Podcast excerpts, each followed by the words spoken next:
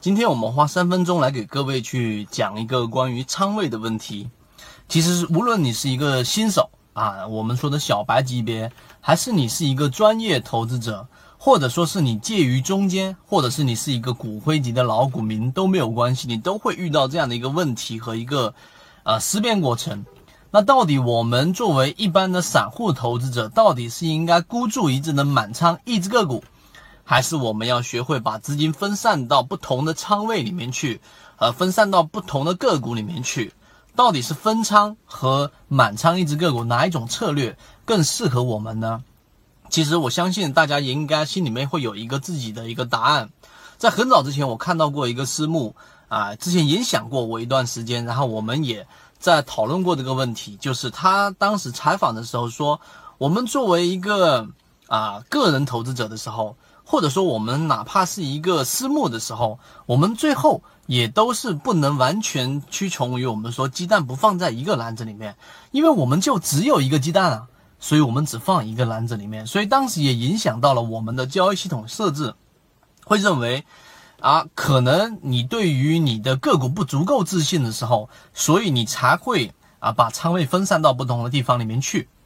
如果说你对于你的选股交易系统特别自信，并且有做好止盈止损的话，那这种你就操作一只个股就可以了。所以当时这一种思想是影响到自己比较长的时间。但是如果你真正的去举个例子，你有经历过啊，在一些随机漫步的市场里面去啊进行过我们所说的这种赌博或者交易也好，或者你去过澳门赌场也好，你会发现真正的。这一种概率的游戏里面，能够赚钱的，往往都是干嘛呢？会把他的资金分散来进行压注的，很少会孤注一。我一直在说的一句话是：起终身进化，市场在变，人性在变，学习是永无止境。入圈系统学习，B B T 七七九七七。国外的大型基金，还是我们国内的一些比较成熟的、稳定的公募也好、私募也好，他们都会用到一个词，叫做策略。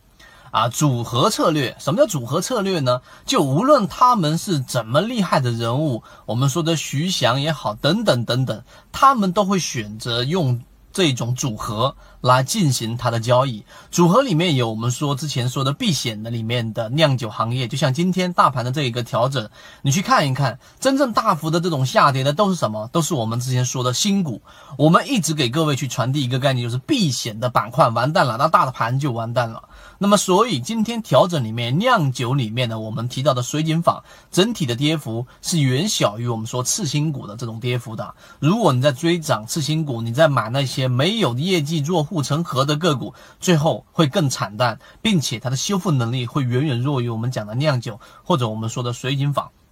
所以策略啊，它会把资金分散在不同的位置里面进行一个组合和打包。我们后面会拿一个比较长的篇幅给各位去讲解，到底怎么样去作为我们一个散户去做一个策略。散户策略跟机构策略不一样，并不是因为机构的资金比较大，它才需要去策略。我们作为散户，哪怕你资金量再怎么小，你都要做一个组合策略，来让你的操作更稳健的增长。这个就是为什么我们从上一次到现在为止啊，经历了一年多的时间，我们所提及的整体的方向都是持续盈利的。所以这一个我们说的组合策略，作为散户投资者，到底该怎么样去建立？我们在我们的公众号上面是有直接的一个完整版的视频，跟我们所说的这一种呃讲解的。那如果说你想听到这一个如何去建立组合交易策略的话呢，就可以在直播里面去听到了。